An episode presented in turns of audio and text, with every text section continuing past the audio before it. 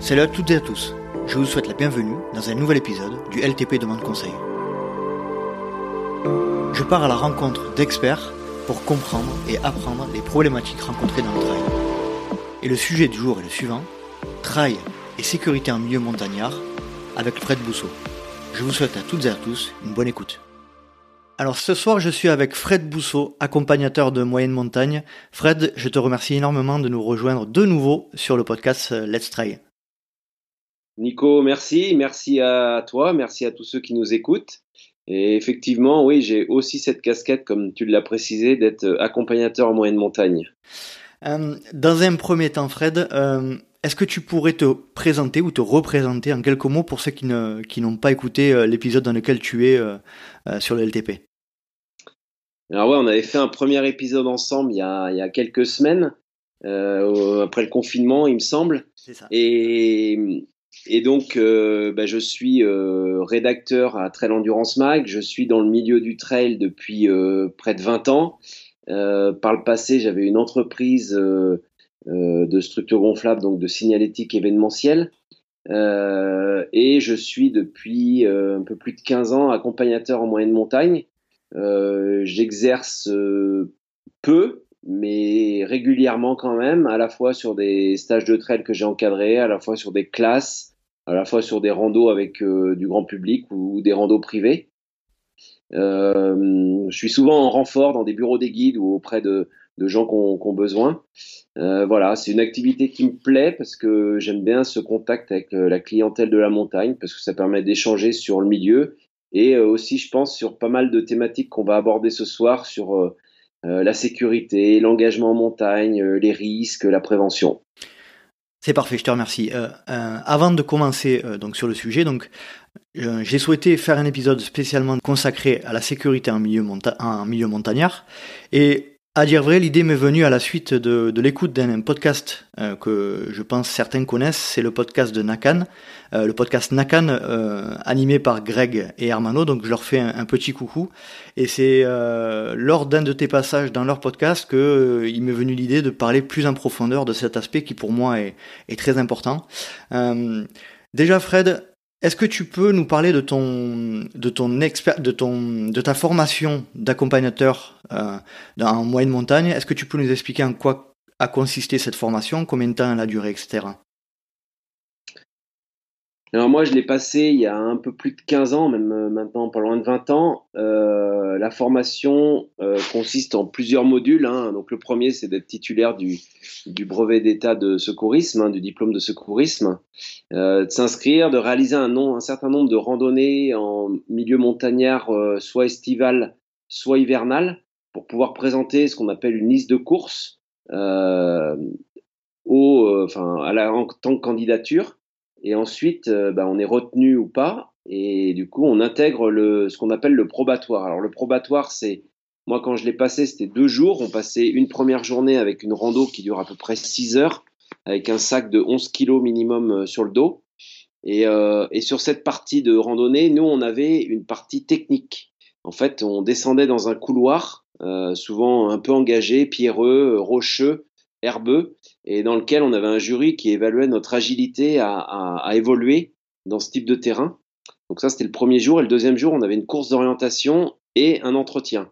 Aujourd'hui, le probatoire a un petit peu changé. Il y a toujours la marche dans lequel est intégrée l'orientation. Et le lendemain, il y a un QCM, c'est-à-dire que le parcours technique euh, évalué n'y est plus et l'entretien n'y est plus.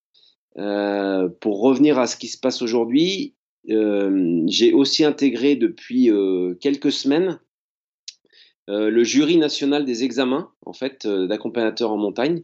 Donc j'ai très peu communiqué dessus et je souhaite pas communiquer, mais j'en informe parce qu'il n'y a rien de secret là-dessus non plus. Et effectivement, je fais partie maintenant du jury et on, réfléchit aussi un petit peu à pourquoi pas réintégrer la partie technique euh, sur euh, l'évaluation, parce que c'est vrai que ça fait partie aussi du, du milieu que de savoir évoluer euh, sur tout type de terrain par toutes conditions et de pouvoir évaluer des candidats là-dessus. Voilà. Et puis après, la formation dure entre 2 et 4 ans maximum avec différents UF, donc unités fondamentales, qui sont à la fois sur bah, le milieu montagnard dans sa globalité, hein, à la fois la géologie, la météo, la lecture de paysages, l'histoire, à la fois les fleurs. Euh, donc il y a certains modules qui sont évalués, d'autres qui sont juste à titre de, formation. Euh, il y a aussi un module sur euh, la moyenne montagne enneigée l'hiver qui est très très dur, puisqu'aujourd'hui c'est un des gros facteurs d'accident, hein, la, la, la, neige hein, et, la pratique de la raquette à neige. Donc connaître les avalanches, les risques et tout. La météo aussi, très, on en parlera tout à l'heure, mais effectivement le risque météo avec les orages est, est très important. Donc voilà, cette, formation dure 2-3 ans. On a aussi un stage en situation. On doit rendre un mémoire. Et après, il y a un, stage final qui permet d'obtenir le, diplôme d'État, puisque maintenant, c'est passé d'un brevet d'État à un diplôme d'État avec un nouvel UF depuis 5 ans à peu près, qui est l'UF 5, et qui parle notamment d'entraînement et justement pour la partie trail, en fait. Voilà. Et cette formation qui dure 3-4 ans, tu disais, c'est pas temps complet, non? C'est euh, Tu l'as fait en parallèle de ton autre activité? Alors, il y en a qui, qui font ça comme une reconversion, hein, mhm. donc elle peut, être, elle peut aller beaucoup plus vite quand on le fait en reconversion parce que effectivement, on peut cumuler un module euh, stage estival, stage en situation avec un autre accompagnateur, et puis enchaîner avec un stage hivernal derrière. Donc, c'est vrai qu'on peut la faire rapidement en deux ans. Si on prend son temps, on, on peut passer beaucoup plus de temps, mais oui, on, on peut la faire assez vite si on veut. Et une fois qu'on a passé le fondamental, enfin moi c'était comme ça à mon époque, euh, on devient accompagnateur stagiaire, donc on peut tout de suite encadrer des gens avec un certain nombre de prérogatives. Donc on peut, comme le monitorat de ski ou euh, l'aspirant guide pour la haute montagne, on peut très vite encadrer contre rémunération. Voilà. D'accord. Euh, toi qui es quand même issu de, la montagne, il me semble, si je dis pas de bêtises. Non, non, je suis, moi je suis originaire de Nantes à la base, mais ah ça fait mais as quand même... 25 ans que j'habite en montagne. Voilà. Euh, tu as passé cette formation après avoir fait tes premiers pas en montagne. Qu'est-ce que ça t'a apporté euh, en termes de connaissances? Tu t'es rendu compte que tu ne connaissais pas grand-chose? Non, non, c'était pas ça. C'est que je, justement, je, je pratique la montagne depuis l'âge de 2-3 ans. Et, et j'ai vraiment euh, évolué dans ce milieu, au début avec mes parents et après tout seul. J'ai fait, beaucoup de, de sorties dans les Pyrénées, beaucoup de trucs dans les Alpes. Euh, et en fait, j'avais une envie, un besoin d'apprendre plus sur la montagne. Et j'avais fini mes études euh, en économie et je me disais que le seul moyen en fait de me pousser pour euh, approfondir ces connaissances, notamment moi ce qui m'intéressait c'était beaucoup la météo et la nivologie en fait l'étude de la neige. Mmh. Et, et, je me disais que pour apprendre il fallait aller sur le terrain, aller avec des experts de, de, de ces univers là et en fait, je me suis dit, bah, le meilleur moyen d'y de, aller, c'est d'avoir une échéance à terme, donc un, diplôme, et donc d'avoir des examens, d'avoir des, des, cours régulièrement. Et donc, je, me suis dit, bah, tiens, allez, je m'engage dans cette voie du brevet d'état d'accompagnateur. Et ça t'a apporté quoi globalement par rapport à ton approche de la montagne? Ça a changé ton approche de la montagne? Euh, ça n'a pas changé mon approche de la montagne. Ça m'a apporté beaucoup de connaissances, notamment oui au niveau de la, de la flore, mhm. euh, au niveau de la météo, au niveau de, de gens que j'ai rencontrés, qui étaient super intéressants. Hein. Euh, donc nous, on est, on en parlera tout à l'heure, mais on est vraiment sur un univers moyenne montagne. J'ai rencontré des gens qui, qui étaient qui traquaient l'ours dans les Pyrénées, donc des gens passionnants. Euh, j'ai rencontré des gens euh, aussi sur le, sur, au niveau nivologie, au niveau euh, secours en montagne. Enfin, il y a aussi, euh, j'y pense parce que c'est quelqu'un qui, qui pourrait vraiment t'apporter des, des, grosses connaissances sur le secours. C'est Michel Lannes qui, qui, lui est un expert dans, dans cet univers-là. Et, et effectivement, s'il m'entend, euh, Michel, tu es le bienvenu dans le LTP. c'est quelqu'un qui, qui, pourrait vraiment parler de, de, toute la partie secours, de la partie procédure, parce qu'il est gendarme, donc il, il, a toute la partie juridique aussi, que moi je connais moins. Euh, mais effectivement, tout ça, c'est très intéressant et, ça m'a apporté en fait une connaissance générale euh, que j'aurais peut-être pas eu euh, tout seul. Et puis des rencontres. Et puis euh, à titre personnel, bah, ça m'a, j'avais choisi de faire mon mémoire sur les, les, les plantes médicinales et culinaires de montagne.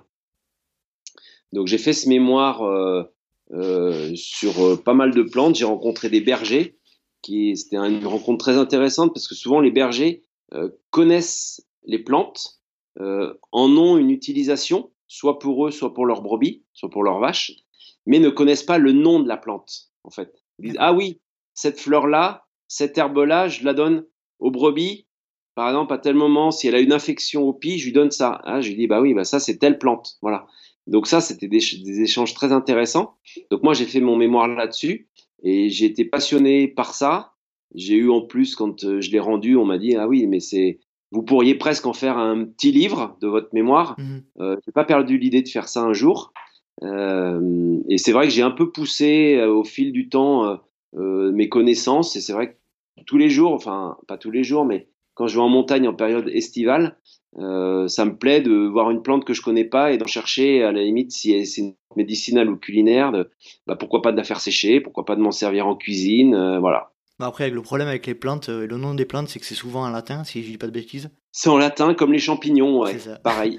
Et c'est là que, bon, que ça se complique. Il y a des très, bons guides. Hein, si on prend les, les guides chez Delasso NSC, euh, les guides suisses, euh, on, a des, on a tout. Et, et aujourd'hui, on arrive vite à, à recouper, à, faire, euh, à faire des, des, recherches intéressantes. Et voilà, ça m'a apporté ça. Et aujourd'hui, bah, je continue à, me dire chaque année, j'essaie d'apprendre deux, trois nouvelles plantes ou euh, un ou deux nouveaux champignons euh, euh, puisque c'est la pleine période en ce moment, on est au mois d'octobre, donc euh, j'ai découvert récemment euh, les russules verdoyantes. Voilà. Si vous, si vous ne suivez pas Fred, allez sur son, sur son profil Facebook et vous verrez de nombreux champignons et de nombreuses plantes. une fois ce diplôme en poche, tu as exercé du coup de manière récurrente ou c'était de manière isolée? C'était de manière isolée. J'en ai jamais fait mon métier à proprement parler comme certaines personnes le font. Euh, en fait, parallèlement à ça, j'avais euh, créé un gîte euh, dans les Alpes, hein, dans les Aravis. Donc j'avais un gîte et euh, il y a à peu près ouais, 15 ans en arrière, on était un des premiers à faire des stages de trail. Voilà. Donc dans le gîte, on, on encadrait des stages qui étaient co-animés avec notamment bah, un des premiers à avoir fait ça aussi, c'était Seb Chéniaud, hein, euh, on, on, faisait des stages pour 7-8 euh, personnes euh, dans les Aravis où bah, on faisait stage monté, travail de descente, travail technique, planification d'entraînement. voilà, on était, on avait été sans doute dans les précurseurs de, de ces stages en, en situation. Et bon, alors chose importante, hein, c'est qu'effectivement, moi, j'avais la, la qualification pour pour l'encadrer. Pour encadrer ça et euh, bah, qui effectivement, en cas d'accident, on y reviendra, mais, mais te couvre complètement et il faut pas négliger cet aspect-là parce que euh, une année, effectivement, on a eu un, un accident bénin, euh, en plus avec un copain qui était venu avec nous sur, euh, sur un stage où Seb, euh, Seb était là. Et en fait, il est tombé bêtement dans une descente et il s'est retourné le doigt. Et bon, il a fallu faire venir l'hélico. Et Michel Slan serait, serait le premier à en parler. Et quand l'hélico vient, ben forcément, ils, euh, leur rôle en tant que, que gendarme, c'est de demander euh, qu'est-ce qu'on fait là, pourquoi est-ce que machin, qui est-ce qui est le responsable du groupe, est-ce qu'il est diplômé? Euh, voilà, il y a à la mhm. fois le médecin qui fait son boulot, mais le gendarme fait le sien aussi. Voilà. Ok, très bien. Déjà, quelques termes. Euh, J'ai appris il n'y a pas longtemps qu'il y avait, une, il y avait la différence entre moyenne montagne et haute montagne. C'était une histoire d'altitude. Est-ce que tu peux confirmer? Alors, euh, oui et non. Il y a, il y a eu un long débat sur ça au niveau de la, euh, de la FFA et du syndicat, notamment des guides et des accompagnateurs qui se sont battus sur la limite en, en termes de qualification et de technicité de terrain sur la moyenne et la haute montagne. Et un jour euh, est tombé un peu une, une info que c'était 1000 mètres. Alors effectivement, euh, pourquoi 1000 et pourquoi pas 890 ou 1200 ça avait aucune euh, valeur, ça avait aucune antériorité, on savait pas d'où ça tombait. Euh, L'exemple tout simple, c'est qu'aujourd'hui, on a des sentiers beaucoup plus techniques euh, dans les calanques à Marseille, euh, qui sont au niveau de la mer, 30, 40, 50 mètres au-dessus du niveau de la mer, que euh, pour ceux qui connaissent, au Semnose, au-dessus d'Annecy, voilà, ou au plateau du Revard, au-dessus de Aix-les-Bains, ou dans le Massif central, ou dans le Cantal, ou dans certains secteurs des Pyrénées. Donc la limite euh, d'altitude, elle est, euh, elle est pas à prendre en compte. Voilà, c'est plus une limite de technicité de terrain. C'est ce qu'on appelle le milieu spécifique. Mais pour euh, l'altitude, moyenne et haute montagne, bah, on le voit dans, dans, dans la géographie quand on est au collège, hein, souvent, c'est que bah, la moyenne montagne, elle s'arrête en gros à peu près au moment où commence la haute montagne et la haute montagne. Alors c'est un peu, j'enfonce un peu une porte ouverte, mais la haute montagne, c'est là où vont être bah, toutes les parties minérales, les parties techniques, les parties de rochers, les parties de neige éternelle, ce qu'on ce qu'on peut appeler aussi des névés, mmh ou les parties de glaciers. Et en fait, nous, en tant qu'accompagnateurs en montagne, on n'est pas limité à une, altitude, c'est-à-dire qu'on peut complètement aller au Kilimandjaro à plus de 6000 mètres ou à la Concagua. On est juste limité à une utilisation de moyens de progression.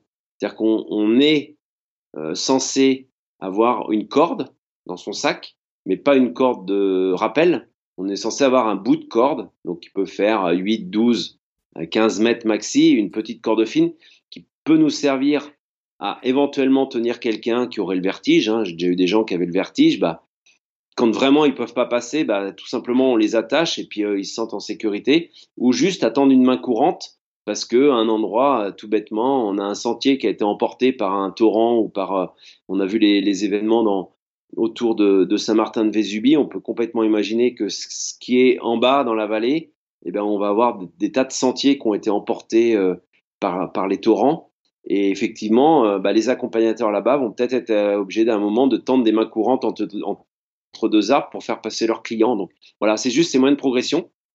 Et dès qu'on a l'utilisation de crampons, piolets, mousquetons, baudriers, qui vont nécessiter une utilisation de moyens techniques pour progresser, nous, on n'est plus dans nos prérogatives. D'accord. C'est très simple.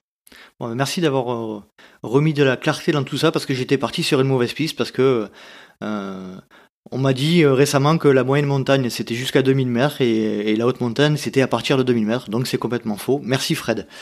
Euh, on va commencer déjà dans un premier temps par essayer de lister quelques-uns des risques potentiels qu'on peut rencontrer en milieu montagnard. Alors est-ce que tu peux, s'il te plaît, lister ceux qui te viennent en premier lieu à l'esprit? Mais en milieu montagnard, euh, la saisonnalité a une grande importance. C'est-à-dire que si on prend la moyenne montagne en ce moment, là, on, fait ce podcast, on, est au mois d'octobre. Euh, on a vu qu'on a eu de la neige de façon très prématurée là, euh, dès fin septembre. moi, j'étais en montagne hier justement en repérage d'une course, hein, le, la Sky Race des Mathésins, dans, le, dans la Matésine au sud de Grenoble. On était entre 1000 500 et 2300 mètres d'altitude à peu près. Et au-dessus de 2000, on était dans le brouillard, dans la neige, avec des conditions très froides, alors qu'on est juste le, 12 octobre. Donc des conditions compliquées, avec beaucoup de vent. Et en fait, d'un seul coup, on a eu un, nuage qui est arrivé, on s'est retrouvé dans le brouillard, on n'était pas très proche. Et ça peut être vite des conditions compliquées si on n'a pas cette habitude. Donc ça, c'est la saison. Donc la saison, ça peut être euh, ces périodes un peu changeantes à l'automne. Ça peut être bah, les orages l'été, hein, on les connaît, les problèmes orageux ou, la grêle, ou effectivement des, des, épiphénomènes très locaux qui peuvent amener euh, subitement 15-20 euh, cm de neige à un col, et puis 4 km plus loin, il n'y a rien. Et on l'a vu au mois de septembre, là, justement, quand on a vu le col du Glandon ou, le col de la Madeleine qui se sont retrouvés dans 30 cm de neige, personne ne s'est fait prendre. Mais par contre, les animaux, eux, se sont fait prendre. Il y a eu beaucoup de brebis qui sont mortes. Euh, voilà. Et puis au printemps, bah, il y a un autre problème, c'est toutes ces neiges persistantes euh, qui peuvent être plus ou moins épaisses dans des couloirs euh, dangereux, ou tout simplement, des fois, on se retrouve à traverser des névés. donc des névés, c'est des neiges, de la neige qui reste de l'hiver, qui se tasse et qui disparaît s'il fait suffisamment chaud, mais qui peut rester assez longtemps dans la saison. Et ce névé, souvent, bah, en fait, il se transforme. C'est-à-dire que la nuit, il regèle, et dans la journée, il dégèle. Et c'est vrai que si on est amené à passer très tôt, et eh ben, des fois, on se fait surprendre, parce qu'on se retrouve, euh, on peut se retrouver. Nous, on est pratiquant de trail euh, souvent. Mais des fois, il suffit de traverser cette langue de neige qui fait 4-5 mètres. Et si effectivement elle est gelée et qu'on n'a pas les moyens de progresser, et eh ben, on peut vite dévisser, hein, donc euh, tomber. Et euh, je sais qu'au printemps 2020, euh, après le après le, confinement, il y a plusieurs personnes qui autour de Chambéry-Grenoble se sont retrouvées. Et c'est fréquent chaque année, hein, des gens qui se retrouvent dans ces situations. Et il y a eu, je crois, deux morts là, euh, bêtement, en fait, sur des, des gens qui partent en montagne et, qui se retrouvent un peu coincés. Alors, on peut aussi se faire coincer par la météo, hein, se retrouver dans le brouillard sur, un, sur ce type de, de portion neigeuse Mais ce qu'on appelle les, il y a les pentes convexes et les pentes concaves. Hein. Donc la pente concave, on voit très bien, c'est c'est une pente où on, va voir la fin, c'est-à-dire qu'effectivement, ça peut faire une cuvette.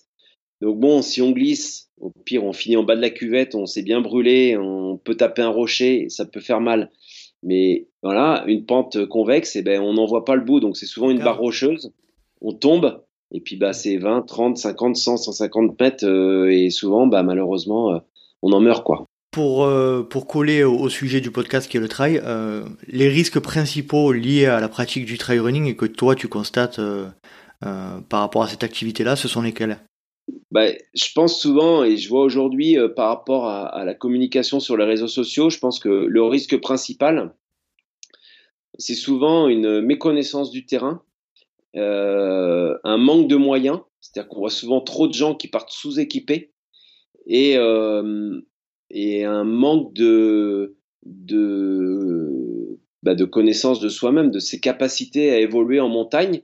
Euh, on peut partir d'un alpage, hein, c'est pareil, hier on était en repérage sur cette course, on s'est retrouvé le matin sur des pentes euh, raide avec de, la neige et du givre. Donc au niveau risque de neige, il n'y avait pas de risque. Par contre, on s'est retrouvé dans le brouillard.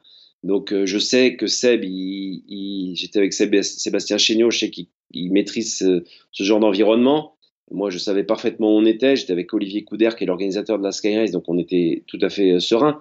Et l'après-midi, on s'est retrouvé sur une face sud qui, du coup, était complètement dégagée des nuages, puisqu'on était sur un flux nord. Et, et, on était en plein soleil, euh, complètement dégagé. Donc effectivement, il faut aussi savoir qu'on peut partir à un moment d'un endroit où il fait grand beau et se retrouver dans un endroit qui peut être complètement hostile. Voilà. Donc ça, c'est vraiment à prendre en compte. Les équipements, nous, on est parti hier en conditions quasi hivernales, hein, donc on avait tous une doudoune dans le sac, on avait tous un coupe-vent dans le sac, on avait tous gants, bonnets, euh, et on était tous en vêtements longs dès le départ, c'est-à-dire qu'aucun n'était en short. Voilà. Euh, et puis après, bah, mes connaissances du terrain, hein, c'est aussi euh, euh, bah, savoir dans quel terrain on va évoluer, c'est-à-dire qu'à à 2300 mètres, on, on, est aussi dans des, dans des zones difficiles parfois. connaître la météo, voilà, toutes ces choses-là, c'est à prendre en compte si on, effectivement on veut s'aventurer en montagne.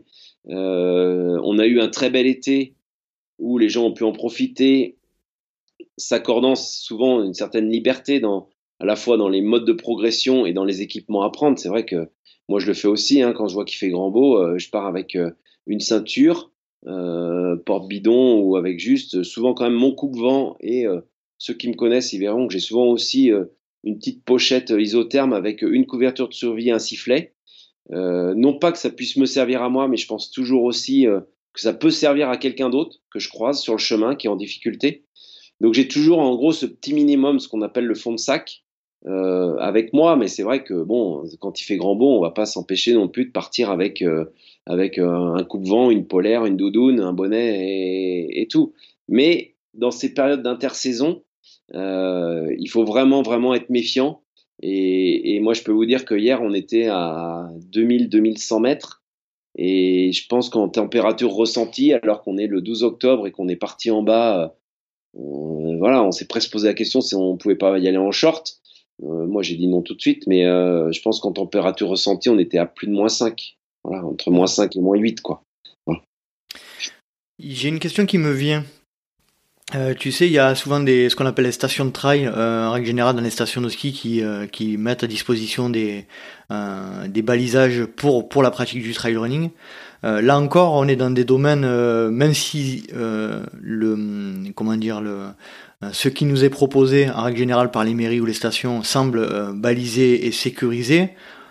faut, je pense qu'il faut pas oublier de préciser qu'on est là encore dans un milieu montagnard et que c'est pas parce qu'on est sur un, sentier de station de trail, je donne cet exemple, mais il y en a d'autres, qu'on est, qu'on est en sécurité, quoi. Oui, complètement, tu as raison là-dessus. Il faut, c'est des parcours balisés, comme euh, comme il y a des sentiers de randonnée, comme euh, il y a des sentiers de VTT, comme euh, il peut y avoir des sentiers équestres dans d'autres sports et tout. Mais il faut pas oublier qu'effectivement, c'est pas parce que c'est un sentier que euh, il faut pas partir avec un certain des éléments de sécurité ou ne pas négliger non plus de se renseigner à l'office de tourisme, de demander à des locaux, de demander à un bureau des guides. Euh, Aujourd'hui, on reprochera jamais à quelqu'un de s'être trop renseigné. Par contre, on peut effectivement lui reprocher de, pas s'être assez renseignés. Et effectivement, en termes de responsabilité, alors quand on est tout seul, on va se dire que bah on prend, on prend ses propres responsabilités. Et je pense qu'il faut pas faire non plus trop le fier face à la montagne. Euh, ça coûte rien d'aller demander à un local, à un accompagnateur, ou si on connaît quelqu'un, bah tiens, est-ce que tu es passé sur ce secteur-là à cette époque? Comment ça a passé tout? Nous, on le fait régulièrement. Euh, je vois en ski de rando, l'hiver, l'hiver, effectivement, on en parlera tout à l'heure, mais le côté neige, c'est quand même un milieu très hostile, très changeant, très variable, avec les plaques avant, avec les congères, avec les différentes formes de neige qui existent. Et, c'est vrai que nous, l'hiver, on se renseigne régulièrement en se disant, bah, tiens, t'es allé là, comment c'est? Est-ce que c'est plaqué? Est-ce que c'est est-ce que c'est découvert? Est-ce que c'est euh, bleu hein? On emploie cette, formule-là. Bleu, c'est quand c'est vitrifié et que effectivement c'est dangereux parce que c'est en glace. Euh, donc il faut pas hésiter à se renseigner. C'est absolument pas une honte que d'aller chercher des renseignements. Et de ton point de vue, est-ce qu'il est, euh, raisonnable de partir dans un milieu comme celui-ci seul sans connaître le terrain? Euh, Non, c'est pas raisonnable, c'est évident. Après, euh, c'est ce qu'on disait tout à l'heure. Si on part effectivement dans les conditions euh, perturbées, on se met en danger. Et il faut savoir aussi quand on se met en danger, on met en danger les secours. Parce que si on doit aller vous chercher. Eh ben, on met aussi des gens en secours, on va danger. En parler, on va en parler juste après. Et, mm. et, aussi, il faut savoir que les secours, même si euh, parfois, on peut avoir euh, recours à l'hélicoptère. Il y a des fois où l'hélicoptère ne peut pas décoller. Donc après, c'est des caravanes terrestres qui partent. Alors effectivement, il ne faut pas tomber. Euh, Qu'est-ce que tu appelles caravane terrestre? Bah, c'est des équipes, hein, de, composées de guides, de secours, ristes, et qui partent à 3-4 à la recherche bah, soit d'une victime, soit de gens qu'ils ont perdus. Voilà. Donc quand on sait où la victime est, bah, ils montent avec les moyens de secours, médecins et tout pour chercher les, les, personnes. Eh ben, quand ils savent pas où c'est, eh ben, ils partent à plusieurs, à trois, quatre équipes euh, pour essayer de sillonner la montagne. Et effectivement, l'hélicoptère est un outil, mais il euh, faut pas se dire qu'à un moment, euh, moi je l'ai entendu des fois, hein, ah, bah, de toute façon, euh, si on est coincé, on appellera l'hélico, il viendra nous chercher. Oui, on est en France, on a l'avantage d'avoir le secours gratuit, machin. Mais moi, je, me dis qu'on est quand même responsable et on ne doit pas non plus faire n'importe quoi. Donc il faut effectivement se renseigner avant de partir. Partir tout seul, oui, c'est possible. Comme tu le dis, il y a des parcours balisés qui existent. Les parcours balisés, en général, ils sont entretenus, ils sont sécurisés. Donc si on prend un parcours bleu parce qu'on estime pouvoir faire 20 km avec 1000 mètres dans un temps de 3-4 heures et qu'on voit que la fenêtre météo est bonne, on y va. Il faut, faut absolument pas s'empêcher là-dessus. Si effectivement on n'a pas couru en montagne depuis deux ans et qu'on veut aller faire un parcours qui monte à 2005-2008 avec un sommet éventuellement si on veut se faire une variante et que bah, la météo est certaine. Voilà, c'est ce que je disais tout à l'heure, il faut peut-être euh, prendre les infos là où elles sont bonnes à prendre, c'est-à-dire que souvent il y a aussi les, bulletins de météo qui sont affichés dans les offices de tourisme ou, euh, ou euh, devant les bureaux des guides ou des fois dans les pharmacies. Donc il faut prendre les infos. Aujourd'hui, on a des applications qui permettent aussi d'avoir des infos. Il ne faut pas compter que là-dessus parce qu'effectivement, on pourrait en reparler, mais un téléphone c'est bien, mais un téléphone, euh, par grand froid, la batterie, elle a une durée de vie très limitée. Donc on peut très vite tomber en panne. Donc il faut aussi avoir d'autres outils, euh, soit connaître très bien l'endroit où on est, soit avoir d'autres outils pour se repérer et pas se retrouver euh, en danger. Voilà. On va s'étendre un petit peu plus sur les conséquences de, ces entre, entre, guillemets sauvetages en, milieu montagnard. Tu en as parlé les secours et notamment le PGHM euh, font énormément de, sauvetage à l'année, que ce soit en hiver ou en été aussi.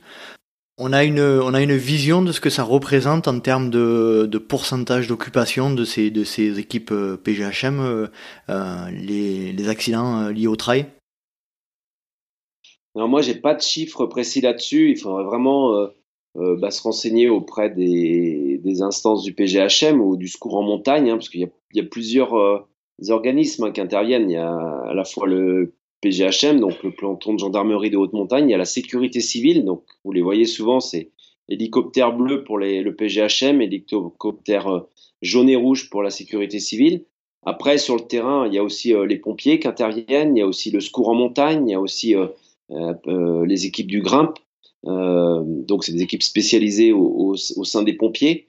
donc, il y a plusieurs équipes qui interviennent, donc je ne sais pas exactement les chiffres des secours, mais oui, effectivement, il y a beaucoup de secours l'été. Michel Lannes, encore, je le redis, mais il, pourrait en témoigner, qui vont de la simple entorse du randonneur, effectivement, au trailer qui, qui chute sur un sentier. Euh, j'ai pas de chiffres. Les seuls chiffres que, dont j'ai eu écho, c'est qu'il y a, je crois, plus de morts sur la montagne estivale que sur la montagne hivernale. Donc souvent l'hiver, on entend euh, les avalanches. c'est toujours impressionnant dans les coulées de neige, dans les avalanches, dans les euh, voilà, il y a, il y a 30-40 morts, je crois à peu près dans un hiver euh, en, montagne sur les avalanches. En, été, c'est hein, on est d'accord. Hein. En France, oui. En et, l'été, c'est beaucoup plus, suivi. Oui, c'est beaucoup plus, ouais. Parce qu'à l'été, il y a à la fois la haute montagne, mmh donc l'alpinisme engagé, donc à la fois les, les, les grandes voies de rochers, l'alpinisme euh, en, en, neige et glace, et puis à la fois toute la randonnée. Alors il y a aussi, euh, quand je parle des morts, il y a aussi des arrêts cardiaques, hein, des, des, des, accidents presque du quotidien hein, qui sont imputés. Voilà. Mais il y a plus de décès et plus d'accidents l'été que l'hiver. Voilà. D'accord. Euh, qu'est-ce que ça représente euh, une opération de sauvetage euh, en, en, hommes et en moyens Est-ce que tu as une vision, toi?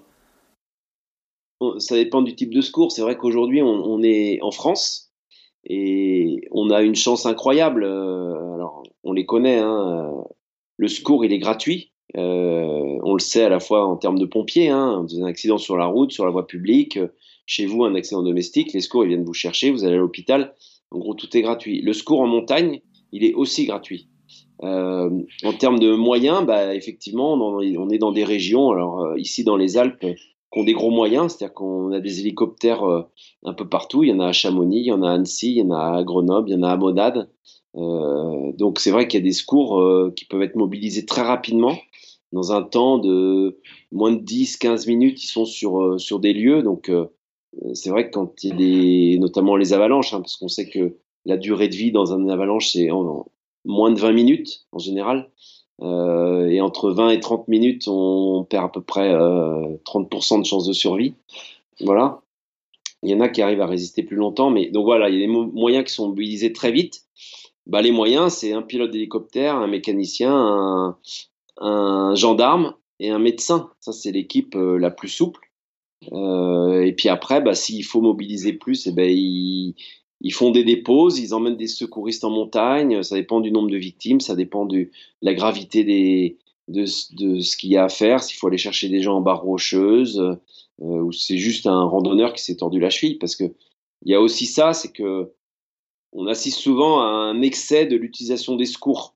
Et pareil, je pense que Michel pourra en parler, que souvent des gens qui se, qui se tordent une cheville ou un genou pourrait des fois, moi j'en ai vu, hein, donc je peux en témoigner, mais j'en ai vu, j'estime que des fois on fait appel au secours et à l'hélicoptère de façon un peu trop euh, facile, mmh parce que justement le secours est gratuit et qu'on se dit, bon, bah après tout, allez, euh, j'en profite. Euh, bon, on a, cette chance. Avec les, pompiers, avec les pompiers en, ville aussi, hein, c'est un peu le même problème. Hein. C'est le même problème, c'est qu'aujourd'hui, voilà, on arrive à, à, à surutiliser ces moyens euh, et effectivement, des fois, bah, euh, il peut y avoir aussi des, euh, des, des priorités. je l'ai vu aussi sur le terrain où effectivement des hélicoptères étaient, étaient appelés sur deux secours en même temps. Et en fait, bah, ils déposaient une équipe sur un secours et qui était moins urgent et ils partaient sur un autre parce qu'ils étaient appelés sur une avalanche. Et effectivement, l'avalanche nécessite aussi d'autres moyens, c'est-à-dire que tout de suite, on va en général chercher un maître chien avec un chien d'avalanche. Et puis euh, une avalanche, ça mobilise tout de suite aussi euh, 40, 50, 60 personnes. Euh, quand on a des victimes qui sont ensevelies et, dont on ne connaît pas forcément le nombre, euh, le lieu. Donc vous voyez souvent à la télé euh, bah, des, une rangée de... Souvent c'est les pisteurs, c'est les accompagnateurs en montagne, c'est les guides et les secouristes locaux qui montent et qui sont avec des sondes d'avalanche pour détecter, pour essayer de voir. Voilà, donc ça mobilise une avalanche, ça mobilise tout de suite 30, 40, 50 personnes et de nombreux hélicoptères. Hein. Moi j'en ai vu une l'an passé ils ont tout de suite amené deux chiens, euh, trois hélicoptères et il y avait euh, tous les moniteurs de ski qui étaient mobilisés. Euh, heureusement, il y avait personne dessous, mais c'était fermeture de, station de ski. en fin d'après-midi, la coulée est partie et ils avaient peur que, ça, ça ait enseveli des gens. Et souvent, le problème, c'est sur le domaine skiable, les gens sont pas équipés de, ce qu'on appelle les DVA, donc les détecteurs de victimes d'avalanche, qui émettent une, une onde qu'on peut réceptionner quand on, a, quand on en est équipé. Et en fait, effectivement, les skieurs que, qu'on est tous quand on va sur un domaine alpin, on n'est pas équipé de DVA. Et, donc, ils avaient peur. Et c'est vrai que ça mobilise tout de suite des moyens. Donc, effectivement, ça peut être du simple secours à, voilà, éventuellement même une ambulance si c'est des pompiers et que ça va euh, près d'un chemin ou d'un accès routier, jusqu'à l'hélicoptère, jusqu'à effectivement des, gros moyens héliportés si on est en avalanche euh, avec, euh, avec effectivement des, beaucoup de victimes identifiées ou, ou, parfois non, non référencées. Quoi. Mmh. Voilà. D'accord. dernier point, on va parler un peu prévention. Donc tu en as euh, tu l'as évoqué tout à l'heure, donc la prévention liée au matériel. Tu as listé un petit peu le matériel euh, utile euh, pour partir en montagne. Le deuxième point, c'est le renseignement auprès des, des, services qui peuvent aider, des personnes qui sont susceptibles de nous renseigner et qui sont compétentes.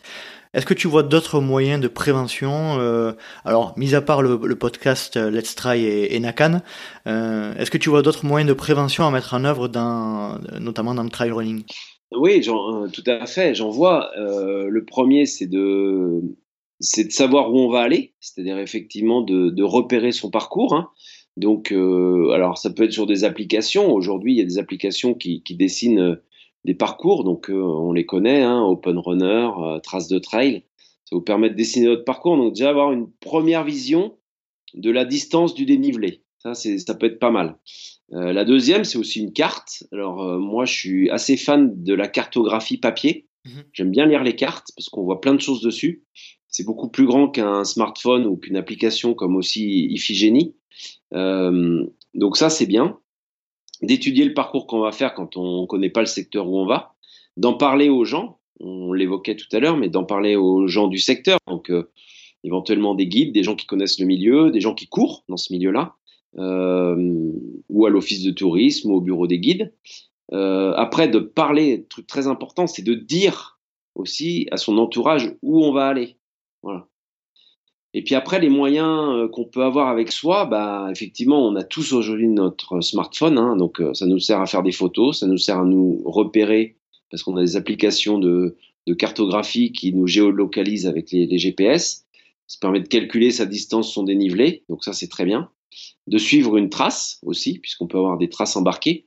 Le problème, c'est qu'on est limité en batterie et qu'on peut aussi, euh, pourquoi pas, faire une chute ou casser son, appareil. Euh, donc, petite réserve là-dessus. Donc moi, j'ai souvent aussi bah, une montre, euh, parce que la montre, elle a un peu plus de batterie et puis elle donne des informations très riches. Hein. elle donne l'altitude, donc très important. Elle peut donner des informations barométriques. Elle peut donner des informations de distance, de dénivelé. Et puis aussi, on peut avoir un élément important, c'est quand on sait bien s'en servir en navigation, elle peut donner le trackback. C'est-à-dire qu'effectivement, on se retrouve à un sommet, pris dans le brouillard, on veut descendre sur un versant qui est un peu exposé et tout, on voit plus trop bien. Tout, tout l'endroit où on est est pris par le mauvais temps. Bah, il suffit d'activer la fonction trackback et, on va revenir sur son, chemin, en tout cas, ouais. Mmh. Voilà. Donc ça, et puis après, bah, ce qu'on disait tout à l'heure aussi, c'est s'il fait grand beau, bah, on va pas non plus se surcharger euh, forcément. Si on part pour deux heures, euh, on peut prendre euh, un peu à manger, un peu à boire, éventuellement un coupe-vent. pourquoi pas un petit bonnet s'il fait froid ou bon voilà. Mais c'est vrai que dans ces périodes de début de saison et de fin de saison où si la météo est incertaine, moi j'ai toujours un, sac, j'ai un tout petit sac qui fait entre 3 et 5 litres, ça dépend de ce que je prends mais euh, je peux partir avec euh, bah, euh, un coupe-vent, un bœuf, un tour de cou parce que ça protège bien. Souvent aussi la doudoune parce qu'aujourd'hui on a des, des petites doudounes qui sont compactes, mais quand on l'a et quand on est à un sommet, on est bien content de l'avoir. Toujours, bah, moi, ce que je disais tout à l'heure, un, une petite pochette dans laquelle j'ai euh, euh, une couverture de survie, un sifflet, et puis dans ces saisons qui sont euh, où, la, où le jour tombe vite, eh ben, je prends une frontale. Voilà. Je prends une frontale. Donc ce qu'on appelle un fond de sac, hein, c'est un petit peu de ravitaillement, quelques éléments pour se couvrir. Et puis euh, parce que on peut être sûr de soi, mais effectivement, on ne sait pas ce qui peut nous arriver. Il suffit de faire une mauvaise chute, mmh pas être forcément euh, gravement blessé, mais il suffit de se se faire un genou ou de se, casser une jambe, hein, tout simplement, ou prendre une pierre sur un bras, ce qui m'est arrivé euh, l'an passé, et euh, on peut être vite coincé. Donc appeler les secours, c'est une chose, mais il faut aussi penser à se protéger en attendant les secours, parce que si on se retrouve à, par une température froide et qu'on est un peu euh, entre, entre deux, deux moments, parce qu'on n'est pas bien, on, on, sent que la douleur, euh, la douleur est forte et que ça peut nous faire aussi euh, perdre des calories, bah, effectivement, une petite couverture de survie, bah, ça coûte rien, ça pèse 8 grammes, et puis euh, faut pas négliger ça. Quoi. Ouais, parce que la, couverture de survie ne sert pas que pendant les courses, du coup. elle ne sert pas que pendant les courses, et elle ne sert pas non plus qu'à soi. Voilà. Elle mhm. peut aussi servir quelqu'un. Mhm. Moi, j'ai vu une fois quelqu'un qui, qui s'était fait mal sur le bord d'un chemin, et ben, je lui ai laissé ma couverture de survie. C'est pareil. dire ça coûte quoi d'avoir une couverture de survie qui peut sauver quelqu'un, c'est un bien grand mot, mais en tout cas qui peut l'empêcher d'être dans une mauvaise posture. Après, si c'est quelqu'un qui est pris en charge et qu'elle attend juste les secours, ben on lui laisse la couverture de survie, on continue son chemin, et puis, euh, et puis au moins on, on, a fait quelque chose. Mais moi, je trouve c'est, alors c'est peut-être cette déformation professionnelle de l'accompagnateur, mais j'ai du mal à partir sans rien en montagne, mmh vraiment sans rien. Mmh voilà. Tu me, enfin, c'est comme partir faire euh, du vélo sans casque ou c'est comme aller en voiture sans ceinture de sécurité. Moi, j'ai quand même besoin d'avoir un petit minimum avec moi. Je, je me sens, euh, je me sens en sécurité en fait avec ces, avec ces éléments-là, quoi. Voilà. Mhm.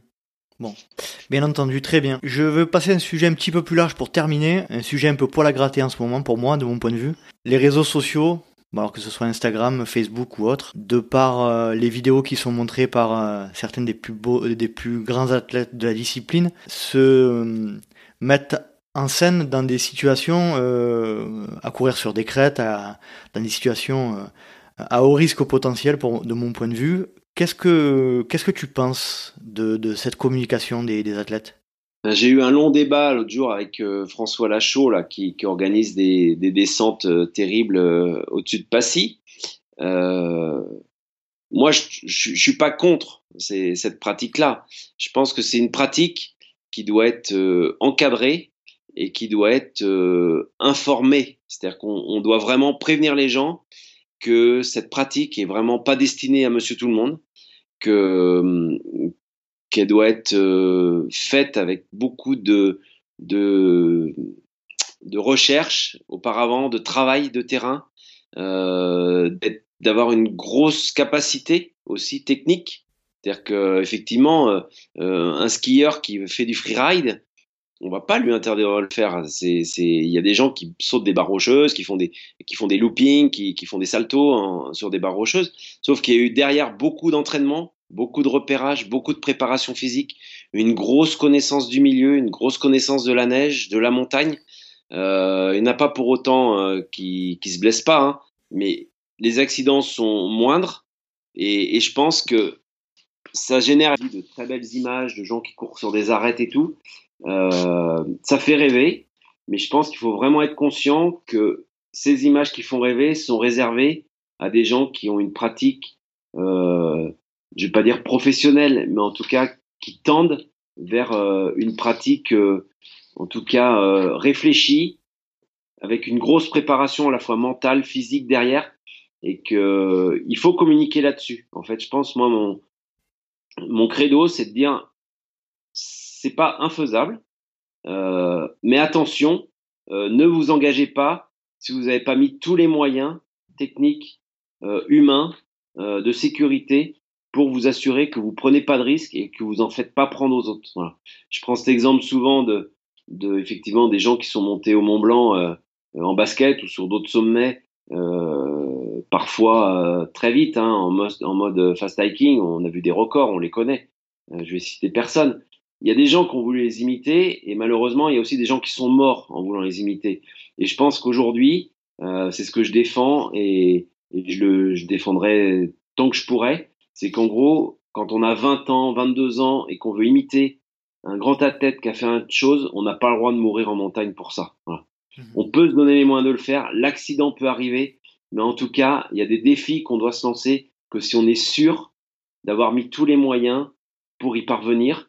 Et moi aujourd'hui, c'est même pas mourir, mais on n'a pas le droit non plus d'endeuiller sa famille là-dessus. C'est-à-dire que mourir à 21 ans en montagne en allant défier euh, ce type d'aventure sans avoir mis tous les moyens, avoir considéré tous les paramètres possibles, l'altitude, le risque de glace, le risque de chute de pierre, le risque de, de dévisser, enfin dévisser c'est tomber naturellement, euh, ça peut arriver, mais enfin je veux dire c'est comme euh, aller euh, prendre une voiture euh, décapotable, sans ceinture, rouler à 180 et se prendre un, mur quoi.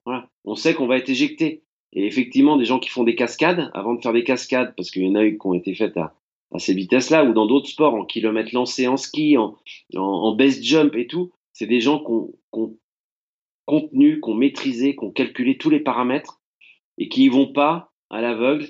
Et, et c'est ça le message qu'il faut faire passer. Effectivement, c'est beau, c'est générateur de belles images. Mais moi, des fois, quand j'en vois qui effectivement sont sur des arêtes au mois d'octobre, en short, en t-shirt, et qu'on les voit sans rien, sans sac à dos, avec une tenue de base et tout, bah ça me gêne. Ça me gêne parce que je me dis que à la fois ils se mettent en danger, euh, à la fois il y a un risque de mort, à la fois ils vont endeuiller une famille. Je veux dire, mourir à 21 ans, c'est quand même grave, quoi. Enfin, moi, ça me, ça me perturbe. Et, et effectivement, ça met aussi en danger des secours. Voilà. Mmh. Donc, je pense qu'il y a un vrai message de prévention à faire passer, que euh, il faut s'assurer qu'on est capable de le faire. Moi, je, je, je, te suis là-dessus. Hein. Moi, moi, ce qui me chagrine euh, avec ce, ce genre d'image, c'est que ça a quand même tendance à, à, faire une distorsion de la réalité de la montagne. Et moi, c'est ça qui me dérange en fait. C'est-à-dire que il faut pas, euh, par le biais de ces images, qu'on croit que, comme tu disais, euh, ce milieu-là est un milieu euh, ami entre guillemets. C'est pas un milieu ami le, milieu montagnard. Et euh, on peut l'apprivoiser, mais il faut pas, il faut pas que ça devienne, il faut pas minimiser l'endroit dans lequel on est quoi. Et risque que ça incombe. C'est un milieu qui est qui est qui est qui vend du rêve. C'est un milieu qui est très beau. C'est un milieu dans lequel euh, dans lequel on passe de très bons moments. Et justement, faut pas que ces bons moments se transforment en drame. Et euh, on voit trop souvent des gens qui jouent avec la limite et euh, comme tu le dis, c'est un, un, milieu qui est attirant, mais qui peut être aussi très vite très hostile. Et, euh, et voilà, on, on peut, enfin, on, on, peut y laisser sa peau très vite. Euh, honnêtement, partir euh, en été, euh, en pleine montagne, sans équipement, on va se retrouver avec un orage. Au pire, on passe la nuit dehors, il fait 7-8 degrés, on va pas en mourir. Partir à cette saison en montagne, dans les mêmes conditions, passer la nuit dehors, je pense qu'on on, on, en meurt. Aujourd'hui, c'est voilà, ça sera une hypothermie, euh, ça sera une mort lente.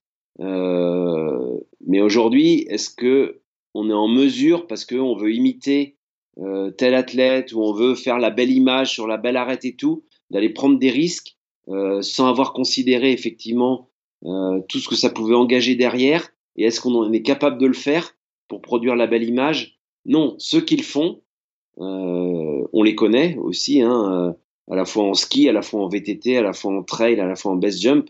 Euh, c'est des gens qui effectivement sont des experts, sont des, sont des grands professionnels de leur discipline et qui ont passé des, souvent des mois à la fois à se préparer physiquement, à se préparer mentalement et aussi à préparer le terrain, à aller repérer les zones où ils vont passer et pourquoi pas même les travailler, c'est-à-dire travailler, euh, sculpter le terrain pour qu'il soit un peu plus propice à un endroit. Mmh. Euh, et je pense que c'est ça. Et, et, il faut vraiment mettre en garde euh, ceux qui voudraient les imiter que, bah, que ça s'improvise pas. Voilà. Ça s'improvise pas et que, et que souvent on n'a pas droit à l'erreur.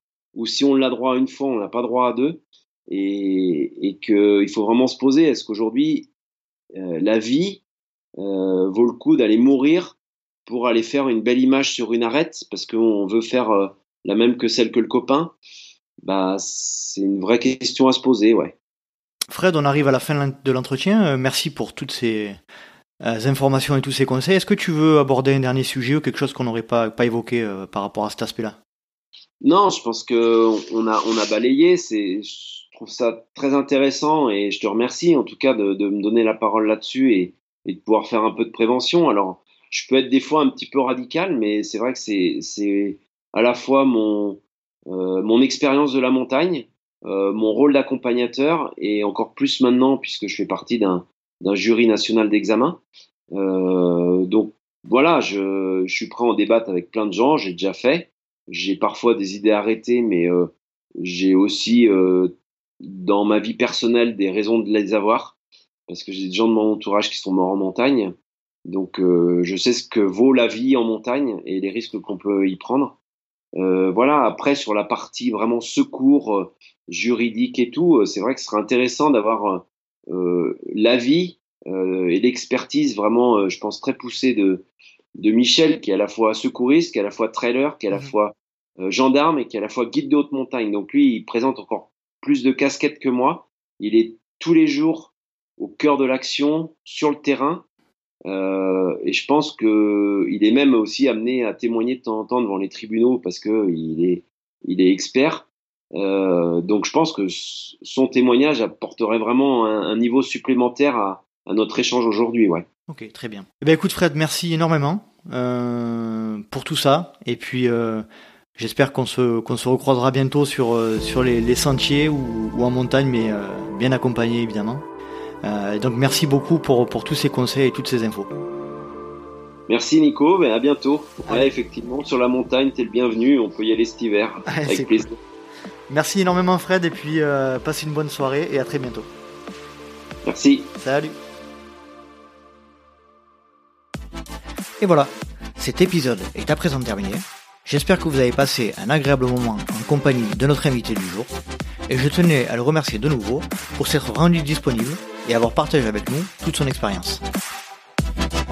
Si vous souhaitez rejoindre la communauté du LTP Rien de plus simple, vous pouvez nous rejoindre sur Instagram à Let's Try le podcast, sur Facebook à Let's Try, et sur ces différents réseaux sociaux, vous aurez un lien qui vous permettra de vous inscrire à la newsletter mensuelle que j'envoie tous les mois et qui vous donne des nouvelles du projet et des futurs invités à venir. Comme vous le savez certainement, le LTP est un projet 100% bénévole, et si vous souhaitez nous soutenir, ou encore avoir accès de manière anticipée aux épisodes ou à du contenu exclusif, je vous invite à nous rejoindre sur la plateforme Patreon slash Let's Try le podcast. Patreon, P-A-T-R-E-O-N. Ce soutien me permettra de pouvoir continuer le projet le plus longtemps possible. J'espère donc vous retrouver pour un futur épisode de Let's Try Podcast, et d'ici là n'oubliez pas, si vous pensez que c'est impossible, faites-le pour vous prouver que vous aviez tort. Salut, salut